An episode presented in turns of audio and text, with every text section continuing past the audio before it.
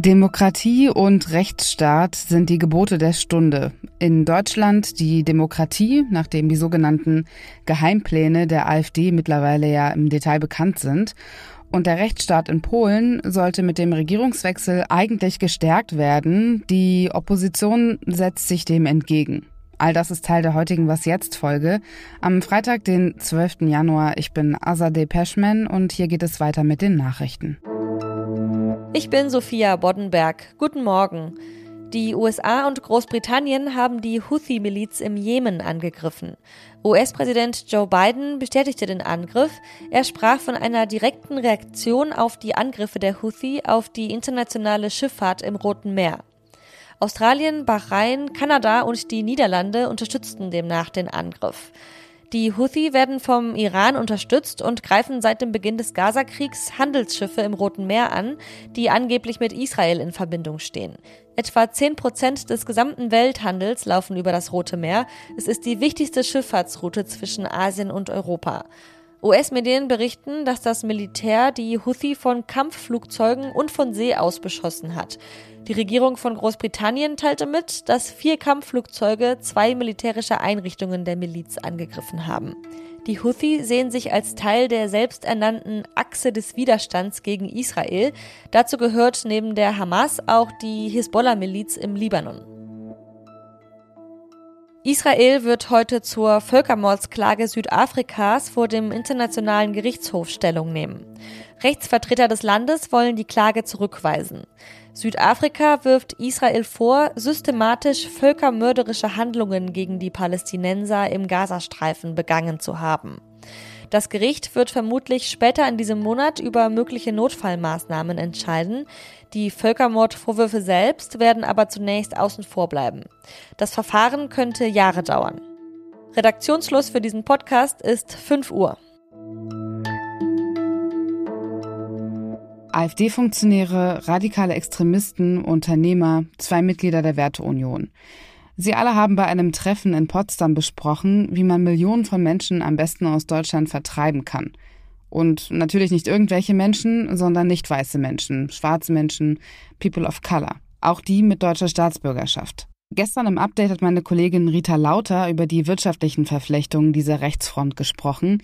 Ich blicke jetzt mit Zeit Online-Redakteur Christian Bangel darauf, welche Auswirkungen das Treffen und die Pläne auf das demokratische System der Bundesrepublik hat. Hallo Christian. Hallo. Ist die Demokratie in Deutschland in Gefahr? Ja, das ist sie ja grundsätzlich immer. Also die Demokratie ist uns nicht geschenkt, wir müssen für sie kämpfen.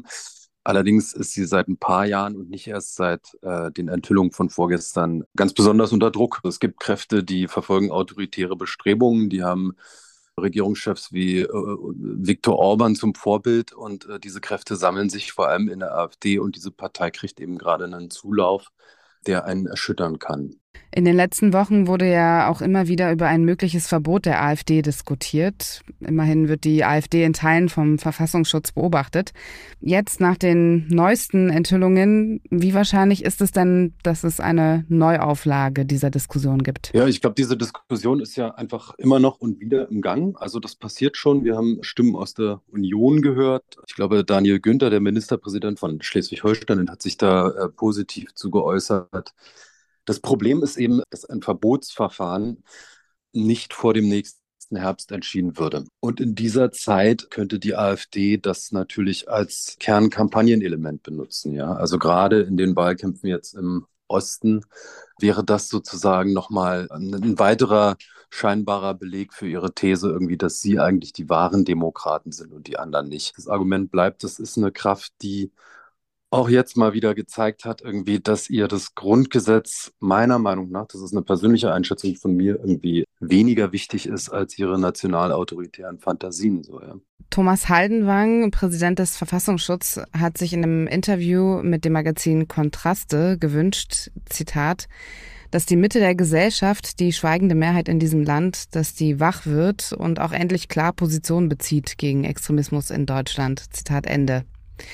Das ist ja ein ehrenwerter Wunsch, aber wie wahrscheinlich ist es denn, dass das die Mitte der Gesellschaft wachrüttelt? Ich habe ein bisschen Schwierigkeiten mit diesem Begriff von der Mitte der Gesellschaft. Wir haben ja wirklich mehrere Studien, die uns gezeigt haben, dass sowas wie Antisemitismus, Rassismus, auch nationalautoritäres Denken auch dort verbreitet ist, zum Teil irgendwie, wo man die Mitte der Gesellschaft so vermutet. Das Risiko ist eben, dass da gerade ganz oft auch ähm, Kernpunkte der Rechten irgendwie in die Diskussion mit reinkommen. So. Also wir haben irgendwie eine ganze Weile lang über eine Brandmauer gegen rechts diskutiert. Gleichzeitig wird gerade sowas wie eine Brandmauer gegen die Grünen aufgebaut. Also es wird die zentrale These sozusagen irgendwie der Rechtsradikalen irgendwie verstärkt, dass die Grünen eigentlich die seien, die Denk- und Handlungsverbote und Sprechverbote in Deutschland einbringen und damit die Demokratie gefährde. Daran müssen wir was ändern. Wir müssen irgendwie verankern und verwurzeln, dass sowas, was vorgestern passiert ist, dass hier das große Tabu liegt irgendwie. Diese Gesellschaft zu zerhacken irgendwie entlang ethnischer Maßstäbe, den Rechtsstaat und das Grundgesetz zu ignorieren irgendwie und dabei davon auszugehen, irgendwie eigentlich die schweigende Mehrheit zu sein. Das ist eben die Anmaßung gegen die Demokratie. Und die ausführliche Analyse von Christian Bangel, die finden Sie auf Zeit Online und bei uns in den Show Notes. Danke dir, Christian. Alles klar, danke schön, Azadeh. Tschüss. Und sonst so? Alle machen mal Fehler, klar. Aber natürlich bekommen PolitikerInnen mehr Aufmerksamkeit, wenn sie Fehler machen. Und noch viel mehr, auch das kommt vor, wenn sie sich entschuldigen. So geschehen bei Andrés Manuel López Obrador. Er hat über die Transabgeordnete Salma Luevano gesagt, sie sei ein Mann in Frauenkleidern. In einer Pressekonferenz sagte der mexikanische Präsident, ich glaube an die Freiheit und daran, dass alle Menschen sich definieren können, wie sie möchten, erklärte López Obrador an Salma Luevano gerichtet. Die Abgeordnete begrüßte die Entschuldigung und schreibt auf X, dass diese Erklärung einen jahrzehntelangen Kampf sichtbar mache. Eigentlich sind die Machtverhältnisse in Polen seit den Wahlen im letzten Jahr klar. Ministerpräsident Donald Tusk führt das Land mit seiner Mitte-Links-Regierung an. Die Peace-Partei ist in der Opposition. Damit gibt sich die nationalkonservative Peace allerdings nicht zufrieden. Für den gestrigen späten Nachmittag hat sie Proteste angekündigt. Ursprünglich ging es bei dem Protest mal um den Umbau des polnischen öffentlich-rechtlichen Rundfunks. Der habe zu Peace-Zeiten Staatspropaganda verbreitet. So zumindest die Sicht der jetzigen Regierung unter Tusk. Mittlerweile hat sich das Ganze aber hochgeschaukelt. Zwei bereits verurteilte Peace-Politiker waren am Dienstag verhaftet worden. Die Peace erkennt die Urteile nicht an und versucht darüber, ihre Wählerschaft zu mobilisieren. Wie tief die polnische Gesellschaft gespalten ist, kann die Zeitkorrespondentin Olivia Kortas beurteilen. Hallo Olivia. Hallo Azadeh.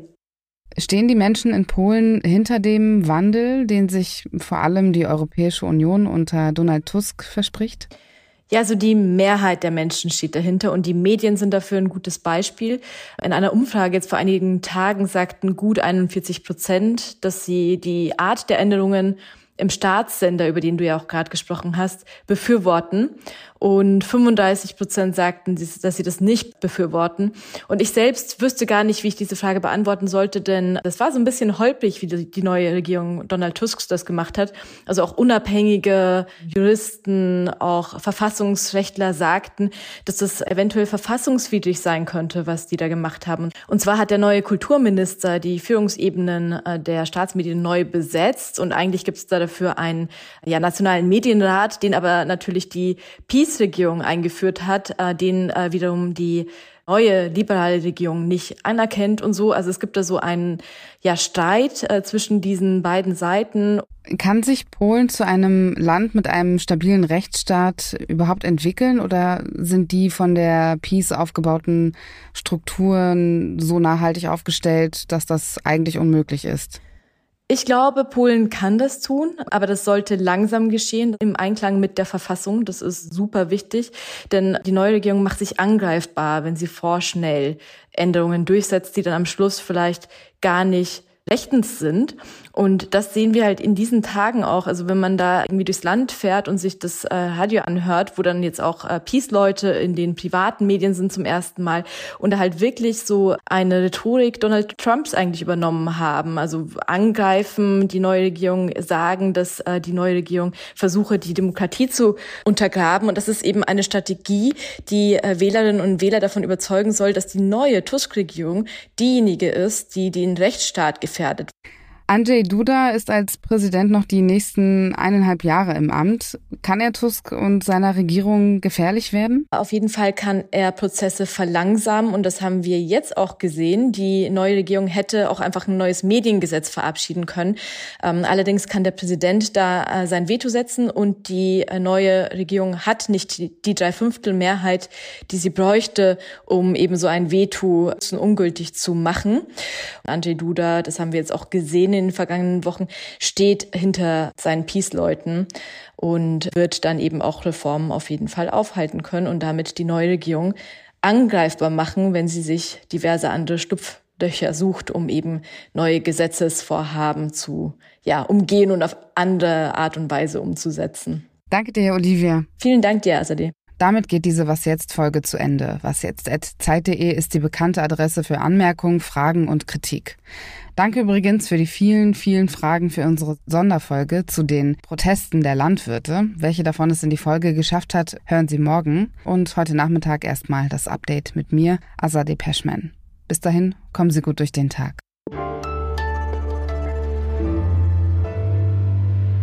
Ah, da kann man dann wieder hängen bleiben an dem Gedanken. Siehst du, weißt du, dieses Podcast geht bei mir halt nicht fünf Minuten, Azadeh. Ich sag's dir, das ist immer dasselbe.